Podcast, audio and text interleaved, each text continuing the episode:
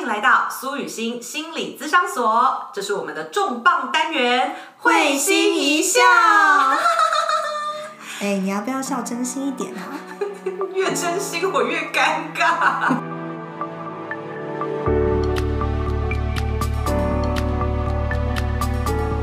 欢迎大家回到我们会心一笑的单元，我是雨欣，我是景慧。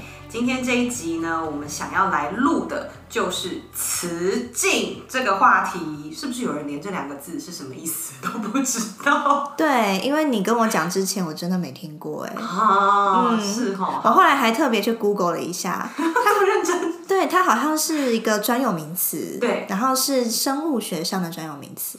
哎，这我这点我不知道哎，生物学上，我以为它是社会学的专有名词。嗯，之前在生物学上面，大部分会去研究雄竞啊，雄性竞争，对对。然后，但雌竞反而是就是相对于雄竞，他们又观察出的一些现象，这样子。嗯，好像大多数以生物来说，大部分的雌性都是比较被动，对不对？雄性就要。张开它的孔雀开屏啊，或者是发出什么特奇特的叫声，或者是要打架打赢了，那它就可以得到雌性的青睐。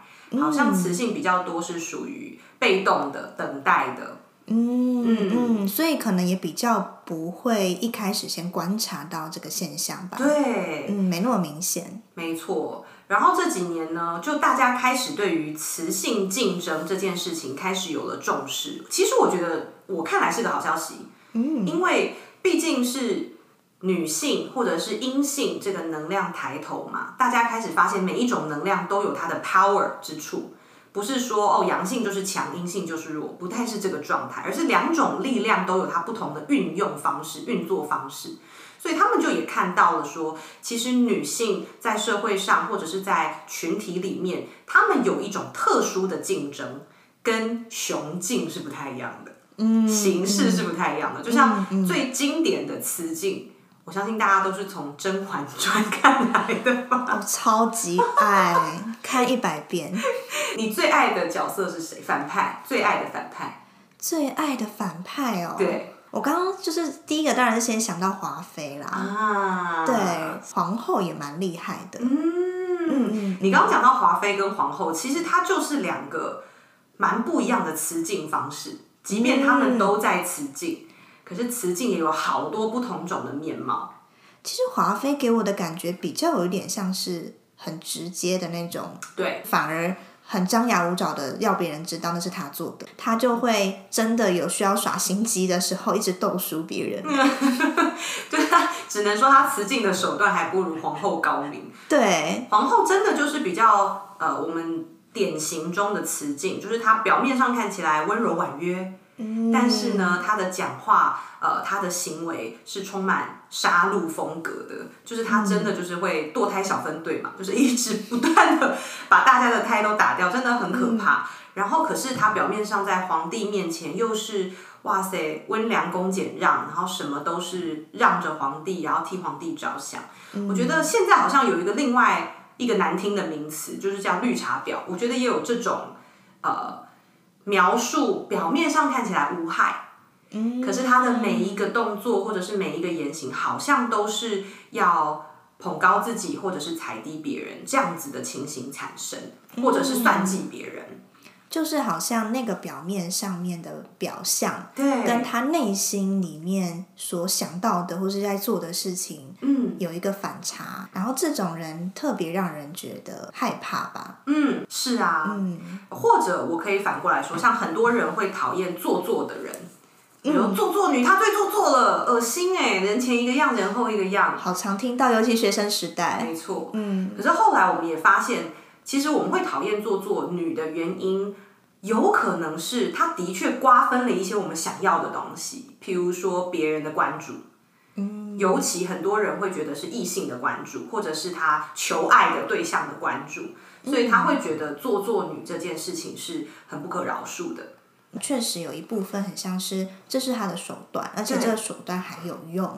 没错，身边人确实就会有一种好像你把东西抢走的感觉。对。然后同时，我刚刚又另外想到，会排斥这个不一致，就是表里不一、城府很深的这样子的人，嗯，也包含就是我们也会害怕这个人他会不会对我怎么样，对，然后我不知道，嗯。哎，但你不觉得很有趣吗？因为表里不一这件事情其实没有性别之分，男性也会表里不一啊，各种性别的人都会。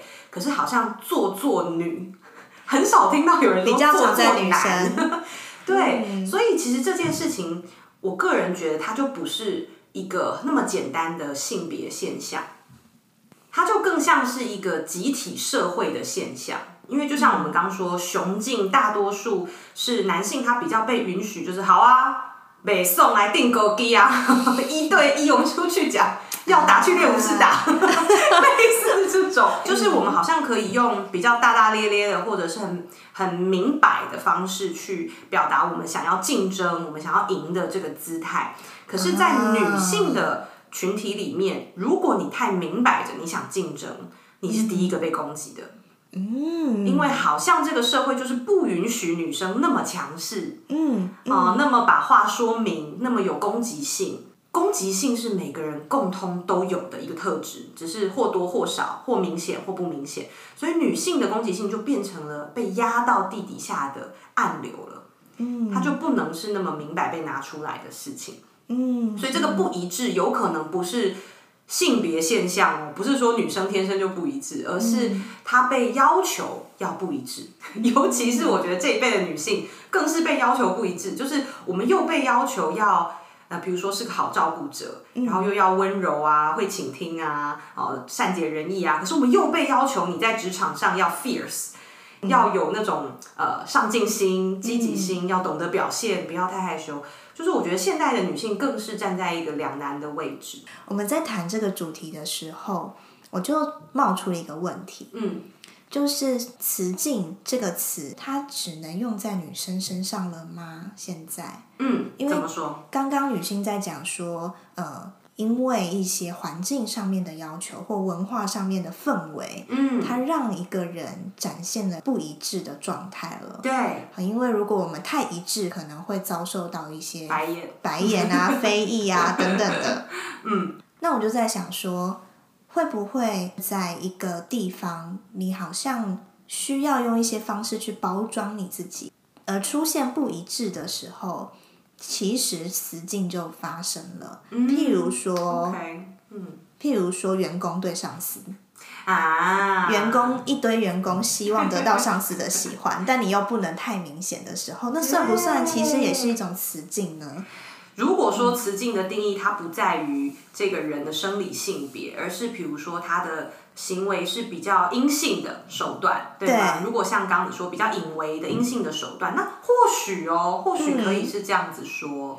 嗯，对，对，这就让我想到说，我们刚刚讲《甄嬛传》嘛，对。《甄嬛传》就是一个有一个权力中心，就是皇帝。没错。那权力中心旁边的人，他为了要去获得关注的时候，就出现了雌竞。那只是因为那刚好是在中国文化里面，这个阶级制是长这样子，权力中心是男性，竞争的是女性。嗯。那如果我们刚刚在公司里面，权力中心就是那个经理，是。然后竞争的就是各个员工。所以如果说假设今天有个公司，它是董事长是女性。然后他员工很多是男性，嗯，我觉得也有可能会有雌竞的现象。对啊，会不会那个也跟权力阶级在那里很明显？然后你需要为你自己去争取些什么的时候，其实雌竞是最容易发生的啊。没错，所以我会说它是社会现象，而不是性别现象。我觉得你刚很。完美的诠释了这件事情。那说回来，我还蛮好奇的，就是比如说像各位听众，你们听到这边，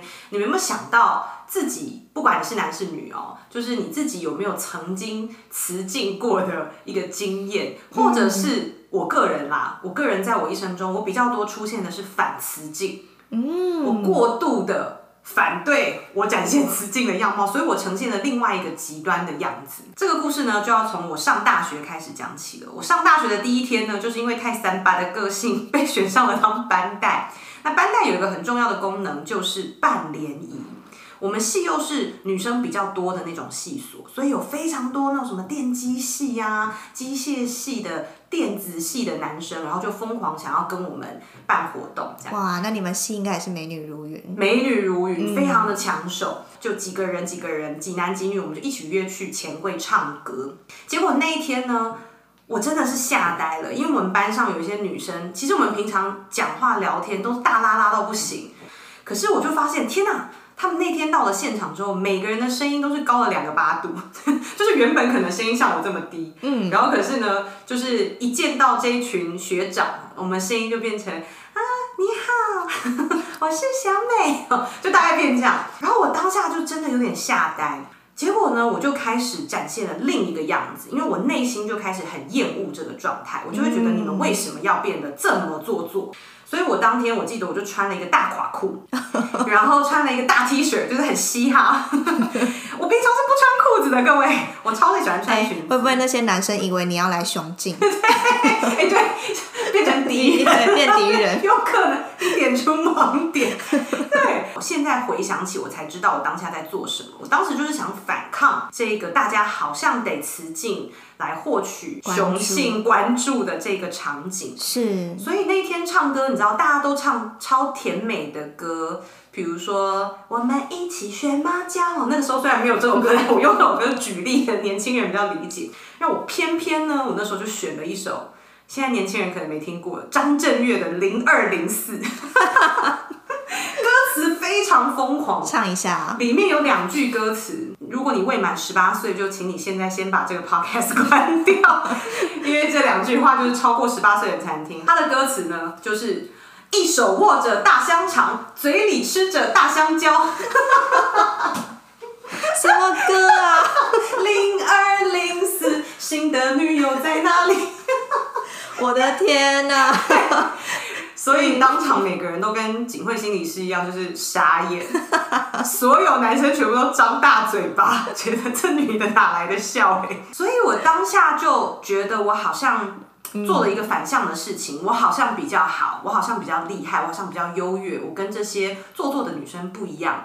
可是老实说，我现在回想之后，我才发现我依然在吃劲，嗯，因为我依然在。游戏规则中找到怎么样让我觉得我自己比较优越的一个状态，然后或许我内心也觉得，如果有人看到我这么特别，会不会喜欢这样的我？当然我知道几率很小，因为太疯了，可是也不可能啊，对不对？嗯，对，所以我就回头去看，其实不止我大学是这样，我从小到大的一个跟雌性相处的策略，我现在回想真的是策略，就是搞笑。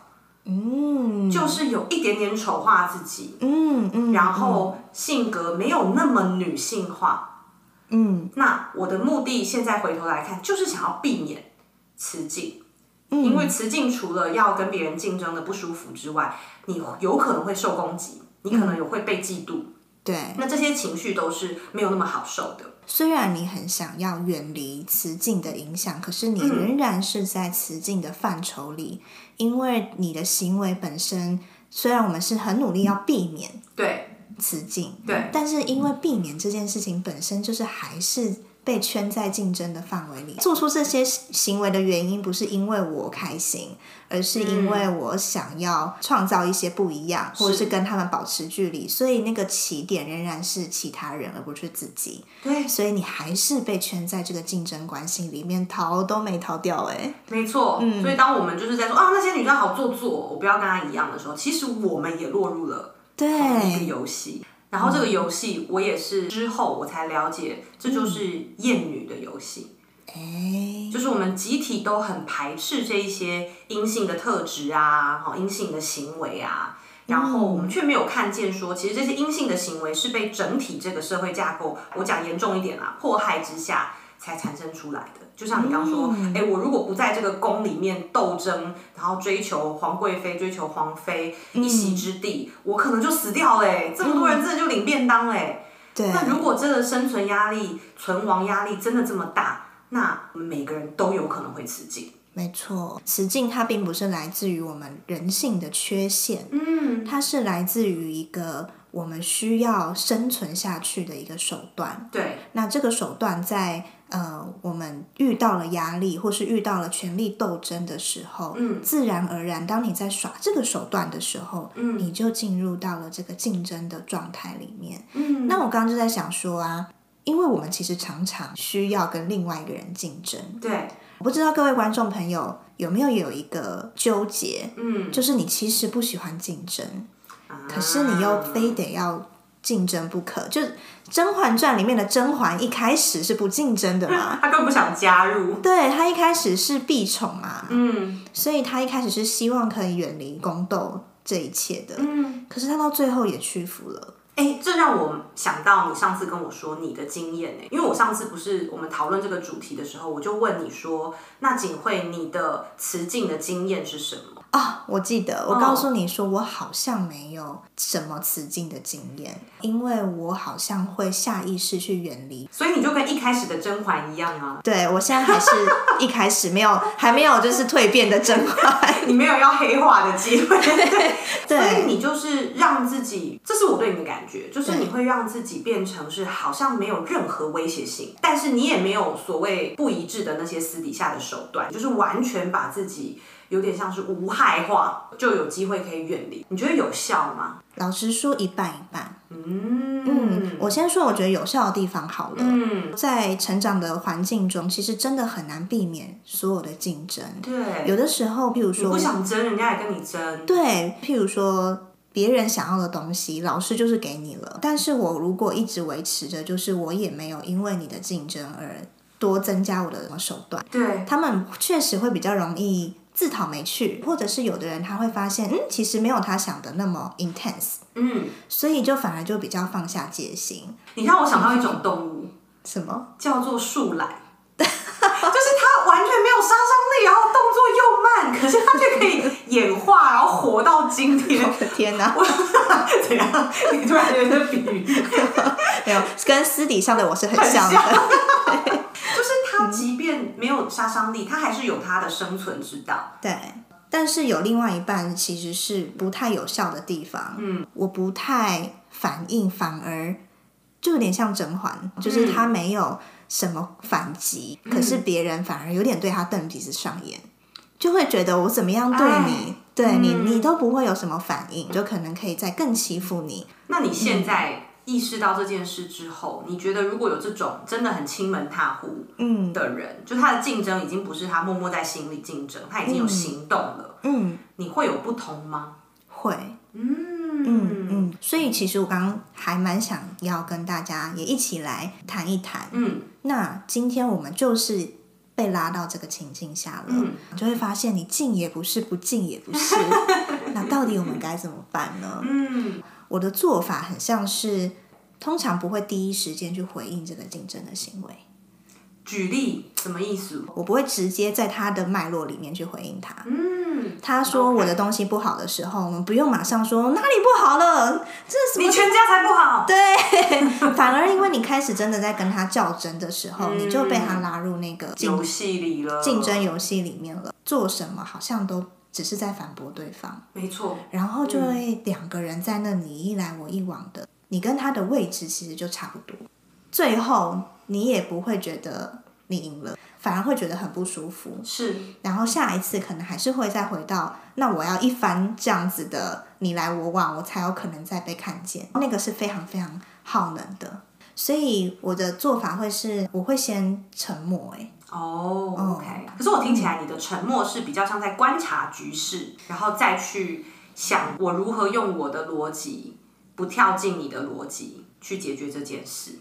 我听起来那个沉默反而不是忍耐哦。对，其实不是哎，嗯，其实反而停下来是让你看清局势，就是你唯有先调整你自己的步调，你才有可能不被拉进那个竞争的。问题里面，并不是因为我们看不起要跟我们竞争的人，嗯，而是其实要跟我们竞争那个人，他用这种方式在竞争的时候，通常这个人其实也没有那么享受，他其实也是很焦虑的，嗯，明明我们自己也很焦虑，我们也很不开心，我们还是用这样的方式竞争，原因是。他以为只能用这样的方式才能获得关注吗？没错。所以如果我加入了这样子的竞争的模式里面，不止让我不舒服，我也让对方不舒服，那其实是双输的状态。嗯。所以我就会比较容易，就像刚刚雨欣讲的，就停下来，也真的先听一下，就是说，那他的提议有没有蛮好的地方？对，你如果有的话，哈，那其实今天的重点可以有一个东西是真的最好的，然后最能够拿来运用的。所以景惠心理师刚讲这个，就让我觉得说，其实不是说不能竞争，对不对？而是说，当我们整个眼睛只看到我要杀个你死我活。其实你就忘记了我们原本竞争最核心的目的。也许我们大家希望共好。哎，你说的好棒哦！对啊，对，一开始竞争其实是这样的，是，嗯，这竞争才有意义。那当我们着眼于呃这种你死我活的这个战场的时候，对，那最后其实不论谁拿到这份殊荣或谁赢了，大家内心的不安跟焦虑是不会停消的。你这让我想到，就是最后我们看《甄嬛传》，不是觉得说啊，这场宫斗最大赢家是甄嬛。可是其实我从她的表情中，我深刻的感受到，她虽然有了这个位置，嗯，可是她最爱的人都死了。对，他有很大一部分的自己也死了。我记得有一句台词，我非常印象深刻，就是皇帝已经被搞得快要死掉的时候，驾崩。对，皇帝当时就跟甄嬛说：“这个天下。”很快就会是甄嬛你的了。嗯，然后甄嬛就回说：“臣妾要这天下做什么？臣妾想要的始终都没有得到。”对，我要哭了，我也要哭。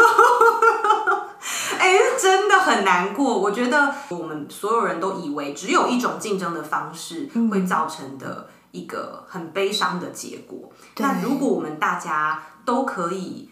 嗯，像刚刚景慧心理师提到的，我们有一个更大的画面，甚至像上帝视角一样，我们去看到眼前这个人，他跟我们辞敬，他跟我们来阴的，可是其实他很受苦。嗯，那如果我们有不同的逻辑，甚至我们可以转动它。我们可以转动这个职场的氛围。如果我们可以做点不一样的事情，那我们自己会是最大的受益者。是，然后身边也会慢慢开始改变。那当然啦，我觉得最糟最糟就是有一些公司，它的确就是非常鼓励你恶性竞争。嗯，那我们也要有一点底气，是说 OK。那既然我目前看起来还没有办法转动这个地方，那我至少有勇气去寻找。哎，那个竞争是良善的，嗯，然后那个竞争是真的让大家都越来越好的这样的呃环境啊，公司去待在那边，嗯嗯嗯。所以总结一下，就第一个我们提到说，雌竞它的出现当然是从观察女性来的，对。可是最后我们其实有谈到一件事情是，呃，雌竞的这个现象，它并不是只存在女性或男性。而是它就是会存在于，如果今天我们有一个权力中心，其实有一个阶层的争夺跟生存战，那其实男生女生都可能会出现这个雌竞的现象。好，这是第一个我们在谈的。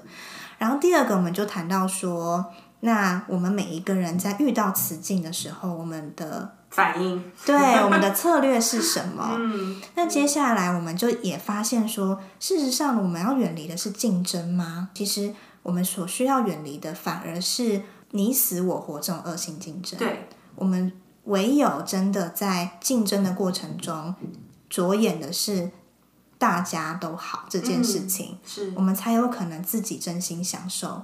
跟觉得这个竞争是有意义的，嗯，那其实真的像雨欣刚刚说的，那是一个更大的图像，对，那那个更大的图像，很自然而然就会把你带离到这种竞争很单线、很无聊的这种恶性竞争的循环里面，嗯，你反而就很比较容易去跳脱这一切了。是，那最后我想要问问看雨欣哦，刚刚有提到说，其实有一些公司是鼓吹恶性竞争，对啊，但是哎，怎么样子？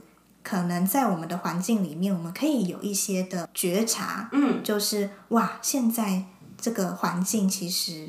没有那么友善，嗯，然后他其实是有一点希望我们拼个血流成河啊。对我们有的时候会不会在竞争过程中其实没有发现？对，原来我们是有点这样子被鼓动。那有没有一些东西可以让我们有个线索去知道？哎，我现在好像落入了这里面，我们比较能够有机会跳脱出来呢？嗯，我觉得第一个最简单的判断方式就是大家互动的氛围。嗯，我觉得大家你们的情绪都是你们最佳的。指南针，你们的人生导航。就是如果你觉得这个职场是有敌意的，然后你在这边就是很难觉得安心安全的，那你可能就要考虑是不是有恶性竞争的可能。就像很多的主管，我真的看过这个例子，好多。就是主管是，比如说我下面有五个员工好了，A B C D E，他可能会跟 A 说，我最认同你。嗯，然后我就是觉得那 B C D E 不怎么样，我就最仰赖你了，你真的很厉害。OK，但他也会跟 B、会跟 C、会跟其他人讲一样的话，然后让 A B C D E 这五个人是互相有嫌隙的。嗯，因为这个主管他想，他希望他的下属不要集结起来对付他。原来如此，所以第一个是你在公司里面感觉到你跟身边的人的关系是不是舒服的？对。然后第二个是你的主管哈，或者是带领你的人是怎么在跟你说话的？对。会不会在他的语言中透露着对其他人的贬低？没错，这就是一个很大的线索。没错，嗯。所以呃，我常说我们讲话最要小心的就是尽量少用评价的话语，不管是。说别人也好，说面对你的这个人也好，说自己也好，我觉得都减少评价性的用语。我们在职场最棒的就是尽量啊描述事实，嗯，客观，嗯，具体。好，这几个我觉得是在职场，如果你想要避免这种恶性竞争，嗯，你就要呃常常做这件事情。有些人在开会的时候啊，他们就会讲一些很模糊不清的，我是听人家说的啊，就是这件事情我也不知道，我听人家说的。嗯，那这个时候我们可能就要很温和而坚定的问他说，是听谁说的呢？我们要把这个东西具体出来，它才不会变成一个大乱斗。嗯嗯嗯，所以刚刚雨欣其实提醒大家一件非常重要的事情是，你的位置不是从竞争来的，嗯，是你给你自己的。嗯，如果你意识到这件事情，你说话的时候就会具体，然后有底气。然后就事论事、事实性的描述，自然而然我们就会这么做。嗯，但如果我们陷入到了竞争、恶性竞争的这个游戏里面，我们就会误以为我得要竞争才有自己的位置，一不小心就会进入到那个贬低自己跟贬低别人的那个循环里面。对，所以最后呢，留一句话送给大家，那当然也是勉励我们自己，就是贬低别人永远无法抬高自己。能够抬高自己的就是我们自己，哈哈哈哈没错。所以最后我们今天的主题就是，所有的位置都要由你赋予给自己哦。好哦，我们今天的会心一笑就到这边啦。这个主题好玩吗？或者是你们可以在下面留言，你从小有经历哪些雌竞或者是让你不舒服的竞争呢？好，下次这个节目呢将会有更多的主题带给大家，期待着吧。拜拜，拜拜。